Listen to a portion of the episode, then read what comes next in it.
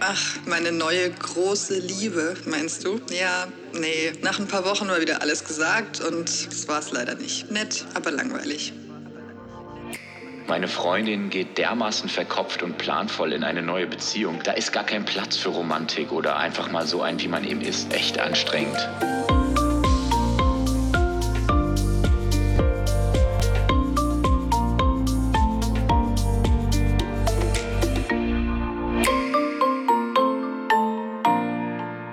Apropos Psychologie.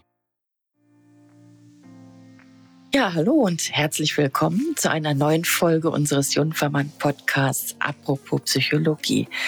Heute zu einem Thema, das sich der Liebe widmet, im Speziellen der Liebe im Leben von hochbegabten Menschen. Empfinden Hochbegabte anders, wenn sie lieben? Und vor welchen besonderen Herausforderungen stehen sie? Das möchte ich heute erfragen und habe dazu Andrea Schwieber zu Gast. Sie ist systemische Beraterin und Sozialtherapeutin, Diplom-Sozialpädagogin und Autorin aus Münster. Sie hat das Buch geschrieben mit dem Titel Kluge Köpfe lieben anders, wie Hochbegabten die Liebe gelingt. So, und jetzt begrüße ich Sie erstmal recht herzlich, Frau Schwiebert. Schön, dass Sie dabei sind. Ja, hallo, Frau Heyer. Ich freue mich auch dabei zu sein und dass wir uns heute über dieses spannende Thema unterhalten können. Ja, und dann komme ich schon gleich zur ersten Frage. Warum beschäftigen Sie sich denn mit der Liebe im Leben von hochbegabten Menschen? Ähm, ja, also ich berate ja seit zehn Jahren hochbegabte Erwachsene. Und ähm, für mich ist immer ganz wichtig, ich betrachte Hochbegabung nicht einfach als hohe Intelligenz, sondern sehe das immer als ein ganzheitliches Phänomen. Ähm, Hochbegabung bringt zum Beispiel ja oft eine besondere Sensibilität mit sich und besonders intensive Gefühle und äh, oder hohe Ansprüche an sich selbst und an andere. Und mhm. das beeinflusst dann die Liebe im weitesten Sinne. So. Und meine mhm. KlientInnen, die ähm, reden mit mir ganz oft, ne, auch wenn es vielleicht mal um Berufsthemen gehen sollte ursprünglich oder so, aber auch über ihre Partnerschaften und Freundschaften und auch darüber, wie schwer die das manchmal finden, sich selbst liebevoll anzunehmen, wenn sie so anders sind als andere. So, ne? Ja. Und vielleicht noch ähm, zwei Dinge kurz. Also motiviert hat mich halt auch im Austausch mit anderen Therapeutinnen und Beraterinnen für Hochbegabte, dass die auch beschrieben haben, dass sie finden, Hochbegabte sind oft etwas unkonventionell in der Liebe so, ne, in ihren Beziehungsbiografien oder in ihrer sexuellen Orientierung. Das fand ich alles so ganz interessant. Oder dass sie auch mhm. Geschlechterrollen oft in Frage stellen. Und das habe ich halt auch ja. oft erlebt, ne, mit Hochbegabten. Und ähm, im Buch habe ich dann diese Fragen aufgegriffen und habe das äh, Thema Liebe dann aber auch ganzheitlich betrachtet und habe mich nicht nur mit Liebe in Beziehungen, sondern auch mit Selbstliebe, also sich selbst annehmen zu können und mit Lebensliebe beschäftigt, so im Gegensatz zu Depression, mhm. weil auch das oft recht komplex ist bei Hochbegabten. Ja. Und, und diese mhm. drei Säulen, die beeinflussen sich natürlich gegenseitig. Und auch wenn man sagen muss, dass es natürlich nicht die Liebeserfahrung gibt bei Hochbegabten, sondern alle sehr verschieden mhm. sind, kann man doch sagen, dass die Hochbegabung die Liebe in vielfältiger Weise äh, beeinflusst. Und ja, das wurde so ausführlich noch nicht betrachtet und das hat mich okay. total interessiert. Ja, Sie haben das ja auch gerade schon angedeutet, dass Hochbegabte oft ähm, so in einem ambivalenten Verhältnis zur Liebe beziehungsweise zu ihrer Selbstliebe stehen. Mhm. Ähm, was, was ist denn da los? Ja, das ist wirklich nicht alles schwarz oder weiß. Also ähm, einerseits bringt die Hochbegabung ja bestimmte Herausforderungen mit sich. Also zum Beispiel ist es schwer, in puncto Selbstliebe sich selber anzunehmen, obwohl man sich vielleicht irgendwie selber falsch findet, weil andere einen oft komisch finden oder in puncto Partnerschaft überhaupt jemand auf Augenhöhe zu finden, mit dem es nicht langweilig wird oder in Bezug auf die Lebensliebe kann man vielleicht schlecht ausblenden, welche Missstände es in der Welt gibt und kann so in tiefe Sinnkrisen und Depressionen geraten. Ne? Das sind so die mhm. Herausforderungen, ganz kurz gefasst. Auf der anderen Seite bringen Hochbegabte aber auch viele Ressourcen mit um zum Beispiel sich weiterzuentwickeln in ihrer Persönlichkeit, in, ihren, in ihrer Liebesfähigkeit, in ihren Beziehungen und auch Krisen in was Positives zu verwandeln. Und sie mhm. kennen halt oft auch sehr tiefe Emotionen und dann entsprechend auch großes Glück und große Leidenschaft. Ne? Also mhm. es ist so mhm. beides. Mhm. Mhm. Was ist denn eigentlich mit dem, ja, mit dem Hang zum, zum hohen Anspruch, zum Perfektionismus? Ist so diese Angst, Angst vom Scheitern da auch besonders schlimm? Ja, also Hochbegabte, mm, die wertschätzen oft einfach nicht, was ihnen richtig gut gelingt.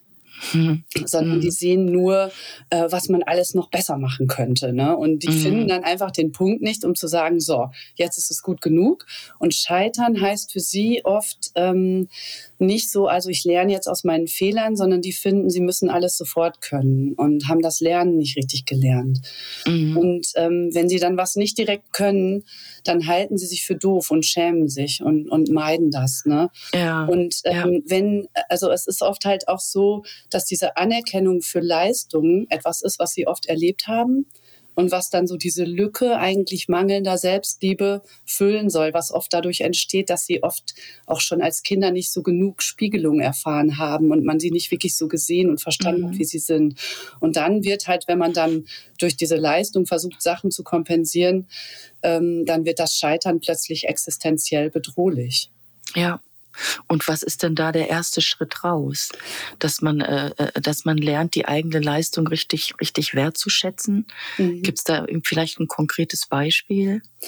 Ja, also es ist schon wichtig, ähm, genau die eigene Leistung wertzuschätzen, in dem Sinne auch, dass Dinge, die einem leicht fallen, trotzdem was wert sind und trotzdem beachtenswert sind. Oder dass wiederum auch, wenn man sich richtig angestrengt hat und dann was aber nicht hinkriegt, dass das trotzdem auch was ist, was man an sich selber schätzen kann. Ne? Mhm. Und natürlich fällt das leichter oder ja, ein konkretes Beispiel vielleicht, also ein Interviewpartner, der hat mir mal erzählt, dass ähm, ihm das extrem hilft, wenn er so ein paar nahestehende Menschen hat, die ihm einfach das auch spiegeln, dass er unabhängig Aha. von dem, was er leistet, für sie immer wertvoll ist und sie ihn schätzen, auch wenn ihm was nicht gelingt. So, ne? Ja. Also auch ja. Hochbegabte existieren ja nicht im luftleeren Raum und brauchen, glaube ich, so ein paar Menschen, ja. wo sie halt auch diese, ja, diese Wertschätzung erfahren.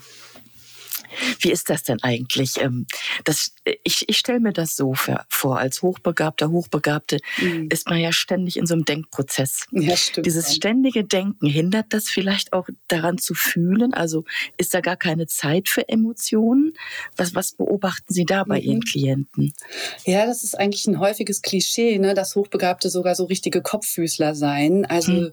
ähm, dass sie wenig Zugang zu ihren Gefühlen haben oder vielleicht auch wenig Körperlichkeit. Aber das stimmt stimmt überhaupt nicht. Okay. Im Gegenteil. Also Hochbegabte haben oft sehr, sehr intensive Gefühle. Aber das geht natürlich in alle Richtungen. Das sind dann schöne Gefühle wie Liebe und Glück zum Beispiel, aber auch ähm, Gefühle wie Schmerz oder Angst oder so, die können super tief gehen. Und mhm. damit mhm. muss man erstmal umgehen können. Und ähm, ja, viele Hochbegabte sagen, sie möchten ihre Gefühlsintensität überhaupt nicht missen, aber manche haben auch Angst davor. Und wenn die dann versuchen, ihre Gefühle bewusst oder unbewusst zu reduzieren, um das besser ertragen zu können, dann kann das auch über so ein Rationalisieren sein, ne? über irgendwelche mhm. Gedankengebäude, die dann ablenken von den eigentlichen Gefühlen. Das gibt's schon. Wow, ich meine, das ist auch echt eine Aufgabe, ne? Diese, diese Gefühlsintensität, die wirklich mhm. ähm, äh, da so eine Balance zu finden, wie gehe ich damit um? Das mhm. stimmt, ja. Mhm, was, was, was ist denn, äh, was ist denn sozusagen mit der Selbstfürsorge? Ne? Mhm. Fehlt da auch vielleicht der Blick oder die Zeit dafür? Ja, also es ist für Hochbegabte ja so, die nehmen unheimlich viel wahr und ähm, finden ganz viel interessant und fühlen sich oft überall verantwortlich und mhm. haben hohe Ansprüche an sich. Ne? Und wenn die dann noch diesen verminderten Reizfilter haben, was fast immer der Fall ist und so hochsensibel sind, dann kann das ganz leicht passieren, dass die immer wieder über ihre Belastungsgrenzen gehen und sich zu viel zumuten. Und das ist oft eine lebenslange Herausforderung, so eine Balance hinzukriegen zwischen allem, was man gerne täte und dann aber auch der Wahrung der eigenen Grenzen, ne? Mhm. so dass man auch ja, für sich genau. sorgt. Ja. Aber ganz kurz gefragt, bei so einer Reizüberflutung, mhm. ähm, was, was passiert da, wenn, wenn, wenn der oder diejenige merkt, dass sie mhm. komplett überfordert ist emotional? Ja, das, ja, also dann kann das natürlich einerseits sein, dass man sich dann einfach zurückzieht, Ne? Okay. Mhm. Oder mit, ja. einer, mit, einer, Situation überhaupt nicht mehr umgehen kann. Ähm, ja, oder dass ja, man das okay. versucht zu dämpfen. Also auch Suchtproblematiken gibt es durchaus öfter. Ja. Mhm. Ja, aber Hochbegabten wird ja auch oft soziale Inkompetenz nachgesagt. Ne? Ist, ist denn sozusagen Anpassung nicht ihr Ding? Ja, nee, das kann man so nicht sagen. Im Gegenteil. Aha. Also für Hochbegabte gehört Anpassung total zu ihrem Alltag dazu, oft unbewusst, weil sie ja nicht von anderen Menschen erwarten können, die vielleicht weniger schnell oder komplex denken, dass die sich an sie anpassen. Ne? Also mhm. müssen sie selber das mhm. tun. Das Fatale ist bloß, Oft haben Hochbegabte dann das Gefühl, ähm, ich bremse mich hier schon total und sage gar nicht alles, was ich denke. Und die anderen finden sie aber immer noch zu vorauseilend oder schnell oder kritisch oder sensibel. Das heißt, sie wirken dann manchmal sozial inkompetent, obwohl sie sich also schon anpassen eigentlich. Mm, ne? mm. Und dann hilft es, ja, sich diese Prozesse überhaupt klar zu machen. Dann kann man das wenigstens etwas bewusster entscheiden. Wie verhalte ich mich wann? Ne? Ja, und aber viele Hochbegabte sind eigentlich auch sozial sehr kompetent. Das gibt's auch. Und die können gut mit Menschen umgehen, ja. gut vermitteln. Ja, natürlich. Ja, aber wie Sie schon sagen, so, das ist einfach ein andere, anderes Level, ne, auf dem man sich bewegt. Ja, genau. Und da sozusagen mh, genau ja, die ja. Ebene zu finden. Ja.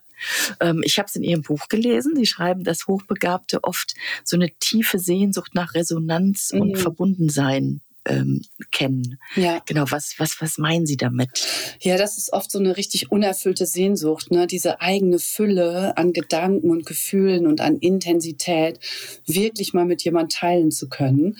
Dafür muss einem ja die andere Person folgen können und man muss sich dann auch wieder selber von dieser Person inspiriert fühlen können. Mhm. Und Resonanz ist ja nur möglich, ähm, wenn ich mein Gegenüber nicht komplett durchschaue. Also wenn da noch Überraschendes bleibt. Mhm. Und das ist aber bei größeren Begabungsunterschieden oft schwierig. Da sagen dann viele sagen, sie fühlen sich wie so eine Zapfsäule. Andere können sich bei ihnen Inspiration und Rat holen aber sie selber wissen nicht, bei wem sie mal so tanken können. Ne? Und das mhm. ist dann, wenn die das so beschreiben, dann haben die Angst, überheblich zu wirken. Aber in Wirklichkeit beschreiben die so ein richtig schlimmes Gefühl von Einsamkeit inmitten von Menschen. Ja. Ja. Und ähm, ja, wie ist das jetzt übertragen auf die Partnersuche? Ähm, mhm. ne, das, ich kann mir vorstellen, es ist natürlich auch schwierig, da jemanden zu finden. Äh, ja. Trifft sozusagen Hochbegabte auf Hochbegabte oder oder mhm. oder wie wie matchen äh, sie sozusagen? Ja, also ich sage immer, das ist wirklich eine Suche nach der Nadel im Heuhaufen. Ne? Also ja. weil Hochbegabte fühlen sich meistens schon von anderen Menschen angezogen, mit dem sie mit denen sie so eine intellektuelle Augenhöhe haben und ähm, haben auch oft noch weitergehende hohe Ansprüche. Mm. Und ähm, das finden sie natürlich nicht so oft. Ne? Und das muss ja auch eine gegenseitige Anziehung noch da sein, ja. damit da vielleicht noch was passiert. Genau. Und trotzdem also es finden viele Hochbegabte durchaus auch PartnerInnen, aber gerade für hochbegabte Frauen ist es zumindest, wenn sie heterosexuell sind, gar nicht immer so einfach, weil viele Männer das auch nicht so gut aushalten können, wenn ja. ihre Partnerinnen intelligenter oder erfolgreicher sind als sie mhm. selbst. Ne? Mhm. Ja, ist das vielleicht auch der Grund, warum einige Hochbegabte ähm, Single bleiben? Ja, natürlich. Also es gibt einige Hochbegabte, gerade auch Frauen, die sich dann sagen, da bleibe ich doch lieber alleine als mit jemandem mhm. zusammen, wo ich mich innerlich weiter einsam fühle. Mhm. Und, oder manchmal haben die auch so eine ganz unstete Beziehungsbiografie ne, und ziehen immer wieder weiter. Aber oft finden sie auch irgendwann Lieblingsmenschen, mit denen es dann doch passt. Mhm. Also, ja. Ja, genau. Sind denn dann sozusagen mhm. Freundschaften unter Umständen langlebiger und beglückender als, als Liebesbeziehungen? Ja, bei manchen Hochbegabten ist das schon so, dass sie unheimlich tiefe Freundschaften pflegen und dass das besser funktioniert als diese ja. romantische Liebe. Aber das kann man natürlich nicht so richtig verallgemeinern. Und was es schon gibt, sind auch manchmal so ganz unkonventionelle Lösungen zwischen den Kategorien. Also so zum Beispiel, das erzählen mir ziemlich häufig Hochbegabte, zum Beispiel eine Freundschaft zu haben, die sehr tief ist, tiefer als manche Lebenspartnerschaft und irgendwie auch fast schon romantisch, aber eben nicht sexuell. Mhm ne, oder eine erotische Beziehung, die aber doch nicht so eine richtig verbindliche Partnerschaft ist. Und Hochbegabte passen ja selber oft nicht so in die Schubladen. Und dann tut es ihnen oft auch gut, sich auch in Beziehungen diese Freiheit zu nehmen. Ja. Moment mal kurz. Ja. so. genau. Ja, ja, und das muss man sich erstmal trauen, beziehungsweise das muss man erstmal an sich selbst feststellen. Ne? Genau. Und ähm, Sie sagen ja auch, dass Hochbegabte oft so eine, dass diese besondere emotionale Intensität mhm. erleben. Mhm. Dass sie angenehme Gefühle anders empfinden, also Liebe und Begeisterung, aber eben auch belastende Gefühle wie, wie unerfüllte Sehnsucht oder Angst, dass sie die außergewöhnlich intensiv erleben mhm. und vielleicht auch leichter überwältigt sind dann. Ne? Ja. Was, was, was, was bedeutet das denn dann im Umgang miteinander, also in Freundschaften oder auch Partnerschaften? Ja, das spielt natürlich dann da eine große Rolle. Also gerade auch wenn Hochbegabte zum Beispiel in der Vergangenheit schon große Enttäuschungen oder Verletzungen erlebt haben, dann kann das aufgrund ihrer intensiven Gefühle so krass und so existenziell bedrohlich gewesen sein, dass sie einfach eine riesige Angst vor Verletzung haben und ganz mhm. viel Sicherheit Sicherheit und Bestätigung brauchen oder sich nicht so gut einlassen können. Aber es, es gibt es auch andersrum, ne? dass sie sich so, also dass sie so intensive Gefühle haben und so begeisterungsfähig sind, dass sie sich voller mhm. Verliebtheit und Leidenschaft so schnell in was reinstürzen, dass sie damit sozusagen ihre PartnerInnen überrollen. Ne? Ja. Und generell ist einfach oft das Gefühl in die eine oder andere Richtung, dass sie aber mit ihren intensiven Gefühlen ihr Gegenüber überfordern und damit auch nicht verstanden werden. Und wenn dann die Partnerin oder der Partner genauso intensiv fühlt, dann ist zumindest das die Nachvollziehbarkeit gegeben. Mhm. Aber das kann dann auch sehr anstrengend und kräftezehrend sein. Ne? Ja, und, und wenn das eben nicht so mhm. ist, was, was, äh, dann gibt es ja, einfach dann, eine Disbalance. Ja, auch. das stimmt so, aber dann ist es total wichtig, darüber zu kommunizieren und zu entdecken, okay. dass vielleicht die Unterschiede ja auch bereichernd sein können. Mhm. Zum Beispiel kann so ein emotional etwas unaufgeregterer Mensch ja viel Stabilität reinbringen. Ne? Und die Person mit den intensiveren Gefühlen bringt vielleicht neue Impulse und Leidenschaft rein mhm. und verhindert, dass das äh, langweilig wird. Also das kann sich auch total gut ergänzen. Mhm. Ja. Ja, ja, Hochbegabte sind ja in ihrer Persönlichkeit auch meist sehr, sehr vielschichtig, ne? Mhm. Manchmal vielleicht auch widersprüchlich und oft kritisch sich selbst gegenüber. Ähm, also diese Komplexität, mhm. wie, wie, da, darauf will ich hinaus, wie funktioniert das in der Beziehung? Wie geht man damit um? Ja, also ich unterscheide immer zwischen angenehm komplex und zu kompliziert. Ne? Also weil grundsätzlich ist diese Vielschichtigkeit und Komplexität ja auch bereichernd. Da ist ja dann ganz viel Entwicklungspotenzial in so einer Partnerschaft. Und man kann auch im Gespräch miteinander immer wieder ne, Neues entdecken. Das ist auch eine Ressource. Es kann mhm. aber auch wirklich zu kompliziert werden, wenn Hochbegabte so alles analysieren und zerreden. Und auch dieser Punkt mit der Neigung zur Kritik, ne, ja, das kann auch schwierig sein, weil Hochbegabte oft nicht nur kritisch mit sich selber sind, sondern auch mit ihrem Gegenüber. Und ähm, viele müssen dann erst lernen, ihre PartnerInnen auch mal gut sein zu lassen und ja. vielleicht auch hinzunehmen, ähm, dass man nicht alles optimieren muss. Und manchmal verabreden sie dann auch so mit ihren PartnerInnen, dass diese sie mal ruhig bremsen sollen wenn sie zu kompliziert werden und mhm. nehmen das dann auch dankbar an. Ja, ich glaube, jetzt haben Sie gerade schon die Antwort auf meine nächste Frage so. gegeben. Ich wollte so fragen, wie man, ähm, äh, wie, wie, können die beiden Nähe und Distanz als Paar gut unter einen Hut ah, bekommen? Ah, ja, also ja, ohne, ohne dass eben negative Gefühle aufkommen, ist natürlich eine Königsfrage. Mhm. Ja, aber das ist auch noch wirklich nochmal ein zusätzlicher Punkt, weil bei vielen Hochbegabten ein Wunsch nach großer Nähe da ist ähm, also ne, dieses endlich gesehen werden und angenommen werden, ist so eine große Sehnsucht. Und andererseits und parallel aber auch dieser Wunsch nach Autonomie und eine mhm. große Freiheitsliebe und so ein Bedürfnis auch, das ist bei Hochbegabten oft ganz besonders groß, nach Raum für sich, ne, damit man sich re regenerieren kann, in Kontakt mit sich mhm. sein kann, Projekte umsetzen kann, die sind oft ganz wichtig. Und das kann natürlich Missverständnisse produzieren, bis mhm. hin zu, das kann auch als Bindungsangst äh, fehlinterpretiert werden, wenn da so ein Nähe-Distanz-Thema ist. Ne? Und dann ist es total wichtig, auch da miteinander zu kommunizieren und das zum Beispiel zu erklären. Ich brauche öfter diesen Raum und diese Zeit für mich oder für Projekte. Ne? Ich brauche vielleicht in der Partnerschaft mal öfter ein ganzes Wochenende alleine, aber das heißt nicht, dass ich dich nicht liebe.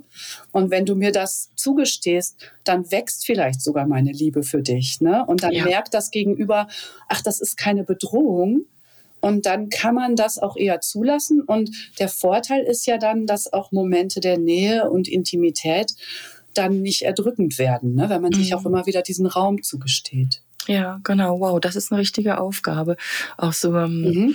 äh, dieses, dieses Totschlagargument, dass man dann nicht bindungsfähig ist. Ja, genau. Das, das ist, finde ich, auch mal ziemlich gemein. Ja, das fand ja. ich nämlich mhm. auch wichtig, das im Buch nochmal so ein bisschen ja. ähm, auseinanderzunehmen. Ja. Ja. Ja, und jetzt kommen wir zum, zum Körperlichen. Wie, wie, wie ist das mhm. mit dem Sex? Ähm, mhm funkt da vielleicht auch die Hochbegabung in irgendeiner Form mit, mit, mit rein? Auf jeden Fall. Also ähm, einerseits geht Hochbegabung ja oft mit Hochsensibilität einher. Und ähm, diese sinnliche Empfindungsfähigkeit kann natürlich dazu führen, dann auch Sex und Sinnlichkeit sehr zu genießen. Ne? Mhm. Und auch diese hohe Energie, die viele Hochbegabte haben, äh, führt oft auch zu einer durchaus sehr starken Libido. Und mhm. andererseits kann es aber auch die Genussfähigkeit wieder hemmen, dass Hochbegabte durch ihr ständiges Denken abgelenkt sind. Ne? Also gerade auch dann, wenn sie zum Beispiel schon, das muss gar nicht unbedingt Liebesbeziehungen betreffen, aber wenn sie früher schon Erfahrungen mit Verletzungen und Ablehnungen gemacht haben, was einfach für viele Hochbegabte zutrifft, weil sie ja so anders sind als andere, dann kann sie das daran hindern, sich vertrauensvoll auf Sex mit jemand einzulassen. Mhm. Ne? Und sie können ja auch oft Dinge Dinge, die sie stören, ähm, zum Beispiel dann auch Unstimmigkeiten in der Beziehung nicht so gut ausblenden. Ja. Und das dann auch nicht beim ja. Sex. Ja, Aber genau. vielleicht ein Punkt wäre mir noch wichtig. Ähm, diese erotische Anziehung ähm, empfinden viele Hochbegabte ja vor allen Dingen dann, wenn sie mit einer Person auch eine starke geistige Verbindung äh, mhm. empfinden. empfinden. Mhm. Und das kann auch wiederum teilweise ja erklären, warum sie sich vielleicht etwas häufiger als andere Menschen ähm, nicht so an Geschlechtergrenzen stören, also bisexuell ah. oder pansexuell ah, sind. Ah, okay. Weil ja. wenn sie dann diese Anziehung mit einem Menschen erleben, dann ne, finden sie das dann doof ist. zu sagen, ja, nur weil das jetzt gerade mal nicht gegengeschlechtlich ist, ähm, mhm. ne, darf ich mich da nicht drauf einlassen. Ja. Die sind ja sehr freigeistig oft, die Hochbegabten, und wollen dann authentisch leben, was sie empfinden und halten sich dann da nicht unbedingt an Normen und Konventionen. Ja, wäre jetzt tatsächlich meine nächste Frage gewesen. Ach, okay. in, welchen, so in, in, welchen, in welchen Beziehungsformen leben Hochbegabte? Ne? Was, was, ja. was erleben Sie da in Ihrer ja, Praxis? Das ist ja nochmal, mhm. das eine ist ja jetzt so ein bisschen diese sexuelle Orientierung und was mhm. die Beziehungsformen okay. angeht. Mhm. Ähm, da ist es so, dass, ja, man kann ja generell sagen, jetzt so unter jüngeren Menschen in letzter Zeit äh, gibt es ja nochmal so eine Öffnung, finde ich, ne, für unterschiedliche und auch freiere Beziehungsmodelle. Äh, Freundschaft plus oder was auch immer da so. Mm. Ne? Mm. Aber bei mm. Hochbegabten höre ich das auch schon bei den älteren Generationen, als das noch nicht so ein Trend war, so Polyamor oder wie auch immer. Ne? So diese ungewöhnlicheren Beziehungsformen, da sind Hochbegabte echt oft frei im Kopf und ob das jetzt dann, die, die leben halt, was sie stimmig finden. Ob das eine traditionelle, ja. tiefe, monogame Beziehung ist, ne? Oder ja, Polyamor oder eine langjährige Beziehung, aber bloß nicht zusammenziehen oder sogar mhm. verschiedene Wohnorte mit viel Raum für sich selbst. Also diese Haltung von, das macht man so, ne? Die haben ja, genau. einfach mhm. nicht so viel. Ja, aber ich muss trotzdem jetzt nochmal sagen, ich hatte das mhm. auch gerade falsch aus, nicht Beziehungsform, sondern ich meinte tatsächlich die Geschlechterfrage. Ja. Die ist, ähm, die ist tatsächlich bei Hochbegabten auch, äh, es ist, ist da sehr freiheitlich gestrickt, sage ich mal. Ja, mhm. also zum einen genau dieses mit der sexuellen Orientierung ist so, das ist halt sowas, was andere Coaches und Therapeutinnen und auch ich selber öfter beobachten, ne? dass das so zu mhm. sein scheint, dass da Hochbegabte noch mal freier sind. Es betrifft aber auch generell Geschlechterrollen, also Männer wie Frauen, auch die, die ich interviewt mhm. habe für mein Buch, okay. die springen da total drauf an und sagen oft so, ne, ich sehe das nicht ein, warum ich mich als Mann oder als Frau so oder so verhalten soll. Und manchmal geht das dann auch bis hin zu der Geschlechtsidentität, ne? dass dann auch Hochbegabte etwas häufiger, mhm. so scheint es uns, ähm, dazu tendieren, vielleicht eine non-binäre oder sogar Transidentität ne, für sich selber zu empfinden. Ja. Da sind ja. sie, ja, also, da, ne, also der, der Zusammenhang mit der Hochbegabung ist da, glaube ich, tatsächlich so dieses sich nicht an Normen halten und authentisch sein wollen. Und mhm ja, dann auch in Kauf nehmen, dass man vielleicht irgendwo abgelehnt wird, aber dafür authentisch sein. Das ist ein ganz nicht wichtiger Wert. Einfach. Mhm, nee, genau. überhaupt nicht einfach. Ja. Und dann weicht mhm. man ja auch an mehreren Stellen ab. Dann ist man schon durch die Hochbegabung anders als andere. Möglicherweise dann aber auch nochmal ne, in, im ganzen genau. Liebes- oder Geschlechtsidentitätsleben. Mhm. Ja. Ja. Mhm. Was, ähm, was, was sind, was wären denn so Lebensliebe-Bremsen? Ja, ähm, genau, Lebensliebe bremsen, das ist so der, der dritte Teil im Buch. Da geht es ja so um mhm. Risikofaktoren auch für Depressionen bei Hochbegabten. Und ja, also allein schon diese häufige Erfahrung, irgendwie nicht reinzupassen und sich einsam zu fühlen, ist natürlich ein Faktor. Ähm, dann auch diese Hochsensibilität und generelle Über Übererregbarkeit vieler Hochbegabter. Mhm. Ne? Da ist immer so viel los im System. Das kann natürlich zu chronischem Stress und dann auch zu körperlichen und psychischen Problemen führen. Ähm, es gibt noch so ein paar Punkte, also zum Beispiel auch die Verzweiflung über den Zustand der Welt ist was, ne? Mhm. globale Krisen und die, die Ohnmacht daran, was zu ändern. Oder überhaupt Sinnkrisen, auch wenn man das Gefühl hat, mein Job oder ja, mein Lebensinhalt ist zu wenig wirksam, zu wenig weltbewegend. Ne? Oder mh, hm, noch ein Punkt, der wichtig ist, viele Hochbegabte haben ein sehr hohes Energielevel. Und wenn sie mhm. dann aber in so einer Lebens- oder Arbeitssituation feststecken, wo sie das nicht in was Positives lenken können, dann ist die Energie trotzdem da. Und dann kanalisiert die sich aber in was Selbstzerstörerisches oder Aggressives oder Negatives. Ne? Ja. Also, und vielleicht noch ein letzter Punkt. Ähm, Hochbegabte, ja, manchmal sind so diese Erfahrungen von Ausgrenzung und Ablehnung, die die erlebt haben, in ihrer Summe sogar traumatisierend. Und ähm, auch das ist was, was natürlich zu Depressionen führen kann. Also das sind so, mhm. das finde ich, da kann man das schon ganz deutlich zeigen. Ja. Das sind so Punkte, die sind nicht immer klassisch für alle Menschen. Mhm. Die sind aber für Hochbegabte oft, ähm, ja, besonders ja. herausfordernd. Ja, ist jetzt wahrscheinlich sehr plakativ, wenn ich da so frage, was, was kann da helfen? Ne? ja, nee, aber das stimmt ja. Also nicht nur die Herausforderungen, sondern auch die Auswege sind ähm, für Hochbegabte ja oft dann anders. Ne? Ähm, und das Schöne ist, sie neigen oft dazu, Lösungen wirklich selber auch zu suchen und zu finden. Und sie können das meistens ganz gut. So eine Krise dann auch so zu analysieren, dass sie die als, auch als, als Chance zur Veränderung nutzen können.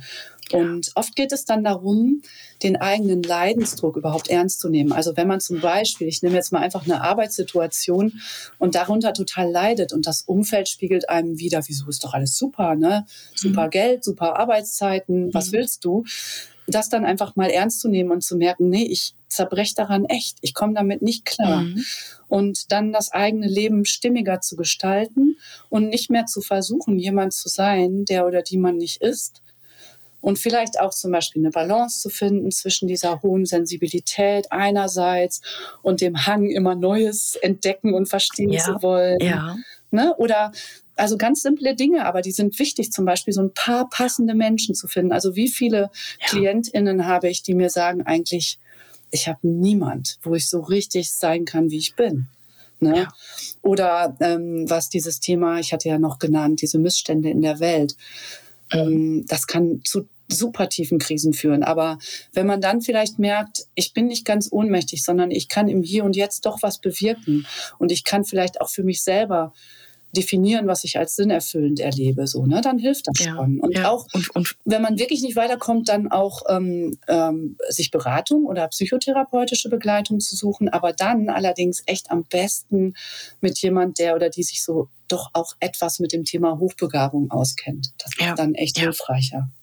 Und es aber auch wirklich kommunizieren. Ne? Nicht nur für mich selbst feststellen, sondern es ja, auch wirklich klar. kommunizieren. Ja. Mhm. ja, wobei es ist halt immer so echt nicht so leicht, anderen gegenüber mhm. zu kommunizieren. Ja. Das hat alles mit einer Hochbegabung zu tun, weil das nicht mhm. immer ein Türöffner ist, wenn man anfängt, anderen Menschen gegenüber von der eigenen ja. Hochbegabung zu sprechen, leider. Mhm. Ne? Mhm. Ja, genau. Wie ist denn das mit der, mit der Weiterentwicklung und dem Weiterwachsen? Mhm. Was, was, was beobachten Sie da so im, im Rückspiegel bei Ihren KlientInnen? Ja, die sind oft total interessiert so an persönlicher Weiterentwicklung und die sind auch oft richtig gut darin, sich selber zu therapieren. Also wenn die Aha. in so einer Beratung oder Therapie oder in einem Buch oder wo auch immer, ne, was gefunden haben, was für sie so ein Aha-Effekt ist, dann setzen die das oft bemerkenswert schnell um ne, und sind sehr selbstexplorativ so. Mhm. Und viele kennen ähm, sehr, sehr schwierige und finstere Phasen von Einsamkeit und Ausgrenzung in ihrer Kindheit und Jugend. Und fast alle, zum Beispiel auch die Menschen, die ich interviewt habe fürs Buch, fast alle kennen Depressionen und kennen Episoden davon. Aber meistens befreien sie sich davon im Laufe des Lebens und gestalten halt ihr Leben dann stimmiger. Und da ist Hochbegabung ja auch eine Ressource. Ne? Also nehmen wir mal das Beispiel, ich habe irgendwie großen Schmerz erlitten und dann kann ich das aber, wenn ich besondere Talente habe, ja kanalisieren in was mhm. Positives, Kreatives. Also manchmal, also klassisch, klassisch wäre, m, hm, schöne Liebeslieder gäbe es nicht, wenn ne, die Leute, die die geschrieben haben, nicht durch großen Kummer gegangen genau. wären.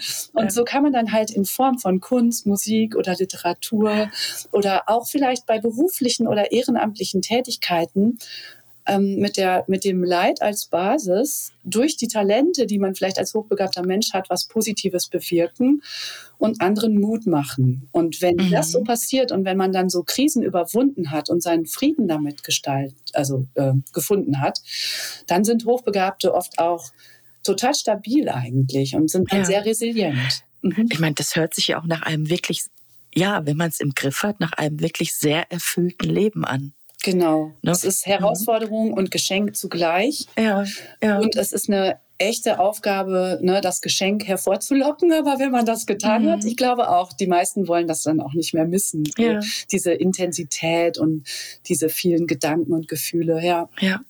Wenn sich jetzt jemand in ihren Erläuterungen ganz stark wiederfindet, mhm. aber nicht weiß und nicht glaubt, dass er hochbegabt ist, mhm ist das dann vielleicht einfach eine Typsache?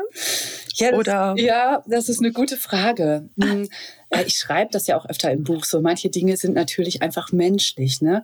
Und naja, aber ich gehe da mal drauf ein. Also, weil natürlich können die im Buch beschriebenen Zusammenhänge auch zutreffen für Menschen, die jetzt nicht unbedingt einen festgestellten IQ von 130 haben. Also das möchte ich sowieso schon mal direkt sagen.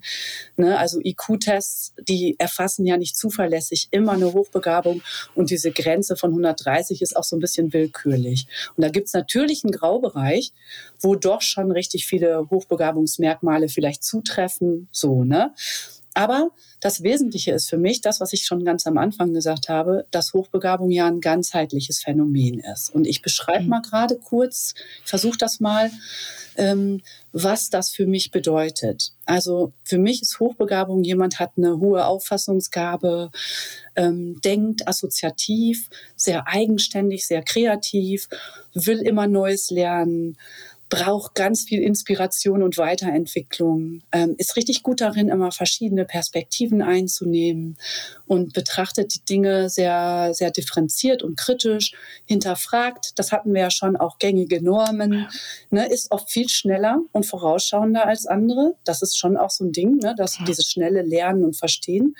Und hat auch noch so eine erhöhte Wahrnehmungsfähigkeit, auch körperlich und sinnlich. Und ja, das hatten wir ja auch gerade schon so. Das ja. sind alles so Dinge, ja. wenn die da sind, diese Phänomene, die sind das, was Hochbegabung tatsächlich ausmacht. Und ja. ich habe ja im Buch betrachtet, wie diese Dinge, ne, die ich jetzt mal so runtergebrochen mhm. habe, ähm, also nicht eines von diesen Phänomenen isoliert, sondern in der Summe ähm, in die Liebe reinfunken.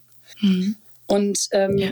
das ne, einzelne Aspekte davon gibt es sicherlich auch immer bei anderen Menschen, aber so in dieser Summe oder mehreres davon und vor allen Dingen in dieser extremen Ausprägung ähm, das ist schon sehr typisch für Hochbegabte, so dass ich eigentlich Ihre Frage umdrehen würde und sagen würde, ja, also wenn jemand sich in diesem Buch wiederfindet und denkt, dass er nicht hochbegabt ist, sollte er oder sie sich vielleicht hm. fragen, ob doch. Ja, ob es vielleicht nicht doch ist. Ja, ja. genau, weil die genau. Typen, ne, die ja. ich im Buch beschreibe, das sind eben hochbegabte Menschen. Mhm. Und das auch wirklich unabhängig von diesem, ich sag mal, Wissens-IQ, ne, von diesem kognitiven. Naja, äh, also äh, nicht unabhängig mhm. von der kognitiven Intelligenz. So, ne? Also mhm. das ist schon so, ähm, natürlich zeigt sich Hochbegabung vor allen Dingen auch an einer schnellen Auffassungsgabe und daran, ja, wirklich auch mhm. gedanklich sowohl in die Breite als auch in die Tiefe ne, zu gehen. Und also diese Leistungsfähigkeit als Potenzial mhm. zumindest ist mhm. natürlich mhm. kennzeichnend. Das ist vielleicht auch nochmal so ein okay. Unterschied zur reinen Hochsensibilität. So, ne, dass da dieses, diese kognitiven Fähigkeiten schon ganz besonders sind. Ja, ähm, ich wollte nur nochmal auf das Ergebnis aber, eines IQ-Tests ja, raus. Nee, genau, ja, genau, das ist mhm. es eben. Aber da bin ich natürlich auch, manche, manche mhm. Coaches und TherapeutInnen sehen das so und manche sehen es anders. Ich bin immer so, ich gucke eher mit den Menschen, ähm, was sieht man denn so im eigenen Leben, was spricht denn da für eine Hochbegabung? Gibt es da was? Ne? Und wenn ja. dann der IQ-Test vielleicht gar nicht vorhanden ist oder so, manchmal sage ich, den muss man dann auch gar nicht mehr machen. Ja. Liebe Frau Schwiebert.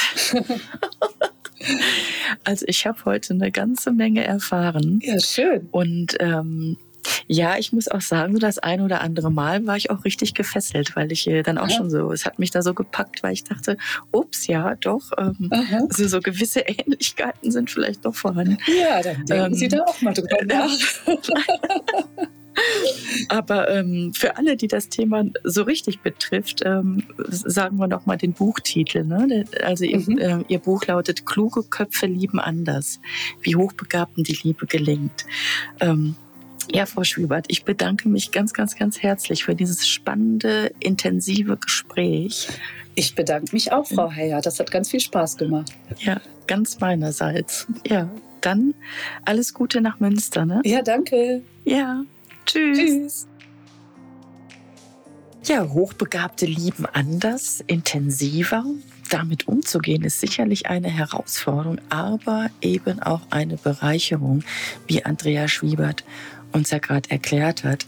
Ja, ich hoffe, du konntest auch etwas für dich mitnehmen aus dieser Folge und ich bedanke mich bei dir fürs Zuhören und freue mich natürlich auf ein Feedback von dir, etwa auf unserem Blog blogweise.junfermann.de. Ähm, du darfst mir auch gerne mal ein Thema nennen, das du gerne besprochen haben möchtest. Ja, und dann bleibt mir nur noch zu sagen, gib schön auf dich acht. Deine Marion.